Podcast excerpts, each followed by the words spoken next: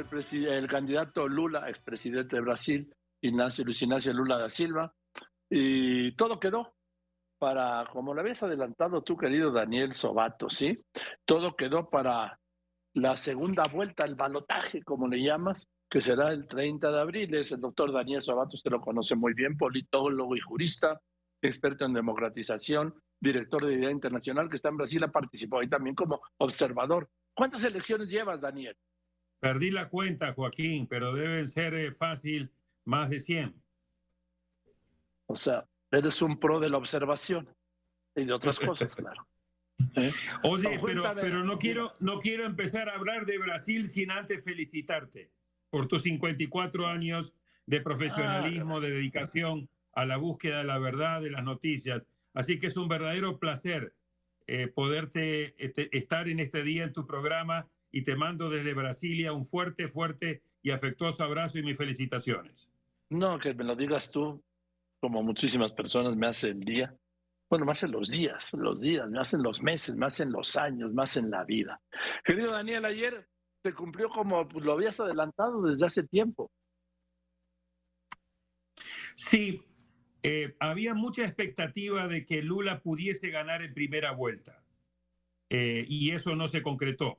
No se concretó por muy pocos votos, le faltaron alrededor de poco menos de dos millones de votos para definir la presidencia en primera vuelta y por lo tanto van a tener que ir a un segundo, una segunda vuelta, un balotaje que se va a disputar el 30 de octubre, o sea, a fines de este mes, entre el expresidente Lula da Silva, que va a buscar un tercer mandato, él ya fue presidente dos veces entre el 2003 y el 2010, y el presidente Bolsonaro, que va a buscar reelegirse para un segundo mandato consecutivo. Eh, el otro dato muy importante, Joaquín, de esta eh, elección es que el presidente Bolsonaro sacó mucho más votos de lo que las encuestas anticipaban. La mayoría de las encuestas le daban a Lula una diferencia entre 10 y 15 puntos respecto de Bolsonaro. Y Bolsonaro, la verdad, que quedó a una distancia mucho más cerrada. Quedó tan solo a 5 puntos de eh, Lula, con una diferencia de alrededor de 6 millones de votos. Es una diferencia importante, pero la verdad que la sorpresa no ha sido tanto eh, que Lula no haya pasado eh, y no haya definido la elección en primera vuelta, sino el muy buen desempeño electoral que Bolsonaro ha tenido, no solamente en la elección presidencial, sino también en la elección de Congreso y en la elección de gobernadores. ¿Cómo fue el Congreso y los gobernadores? Mira, acuérdate que habíamos dicho el viernes que esta era una mega elección. Se elegía presidente y vicepresidente, aquí gana Lula, como dijimos, pero tiene que ir a la segunda vuelta. Se elegía la totalidad de la Cámara de Diputados, 513. Ahí el partido de Bolsonaro se queda como la principal bancada con 99 diputados electos, mientras que el de Lula consigue apenas 80. Y en el Senado se elegía un tercio del Senado, 27 de los 81 senadores, y ahí nuevamente la bancada del partido Bolsonaro se queda con el mayor número de senadores. Gana, eh, va, a quedar con 14, mientras que la bancada del PT, del presidente Lula, va a quedar con 8. Es decir, gane o pierda Bolsonaro la segunda vuelta, su partido va a tener las principales bancadas y el nuevo Congreso brasilero va a estar dominado por las fuerzas más bien conservadoras, no de centro derecha, sino por el centrado, pero también por las fuerzas más conservadoras y, de, y más a la derecha, que son las de Bolsonaro. ¿No podías interpretar esto, Daniel, como un contrapeso a que, ante el que una mayoría de brasileños adelantaba o descontaba que Lula ganaría la presidencia? Sí, claramente. Eh, pero esto no es únicamente típico de Brasil, eh, Joaquín. Lo hemos visto que en varios de los triunfos de los mm, presidentes electos, sobre todo en América del Sur, en el año 2021 y en el año 2022, estos son presidentes que están llegando sin mayoría propia al Congreso. Es el caso de Boric, es el caso de Castillo, es el caso de Petro, aunque ahora tiene mayoría porque ha hecho una coalición muy amplia.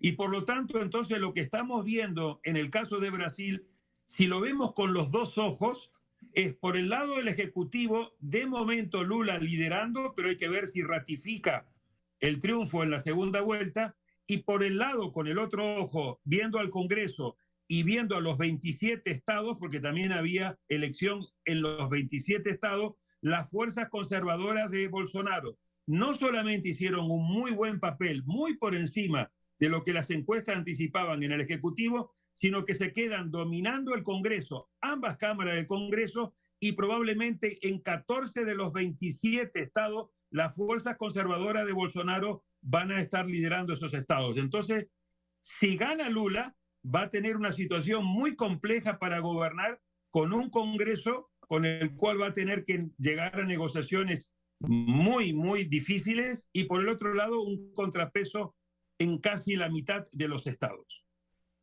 Ahora, Daniel, ¿ahora qué sigue? ¿Qué sigue de anoche al 30 de octubre? Todo el mes de octubre. Bueno, vienen cuatro semanas muy difíciles, Joaquín, porque claramente yo te mandé un mapa, no sé si le, lo, recibieron a tiempo, donde se ve la fractura de Brasil. Es decir, Lula gana en toda la zona norte de Brasil, que es la zona más pobre, más deprimida económicamente, con mayor nivel de pobreza, y Bolsonaro gana fundamentalmente en el sur, sureste y en las principales capitales, en Sao Paulo, en Río, en el estado de Minas Gerais, en Brasilia. Por lo tanto, ese país polarizado políticamente e ideológicamente es un país que también está fracturado desde el punto de vista geográfico. ¿Qué se vienen? Cuatro semanas muy intensas, la polarización va a seguir estando muy presente. Esperemos de que claramente la polarización no se le vaya de las manos, porque esta va a ser una campaña muy, muy caliente, no solamente en las calles, sino también en las redes, que en Brasil han tenido y van a seguir teniendo un protagonismo muy importante, incluso en la primera vuelta, con mucha violencia verbal e incluso violencia física, con tres personas muertas de ambos partidos políticos. Entonces vamos a tener una campaña muy intensa en el cual hay mucho en juego y como yo siempre he dicho, las segundas vueltas no son el segundo tiempo de un mismo partido de fútbol.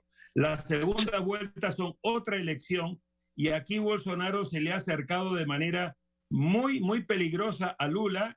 Y si bien Lula sigue teniendo una ventaja respecto de Bolsonaro de cara a este balotaje, la verdad que la moneda sigue en el aire, Joaquín.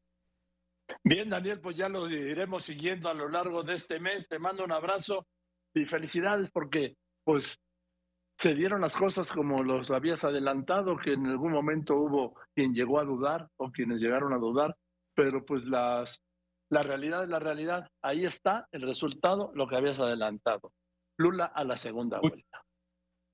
Muchísimas gracias, Joaquín. Un fuerte abrazo y nuevamente mis felicitaciones.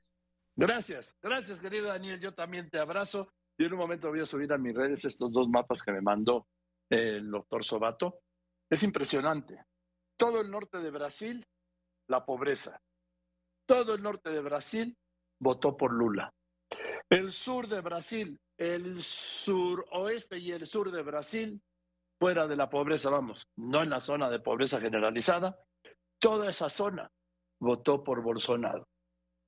Vamos a ver, yo tengo la confianza, mejor dicho, sí, la confianza y la esperanza de que Lula gane las próximas elecciones el 30 de abril, es el próximo presidente de Brasil, pero eso solo lo decidirán, eso solo lo van a decidir quienes, pues obviamente que los brasileños, ya el presidente López Obrador felicitó a Lula, sí, eh, también Claudia Sheinbaum, que hoy está dando su informe de gobierno,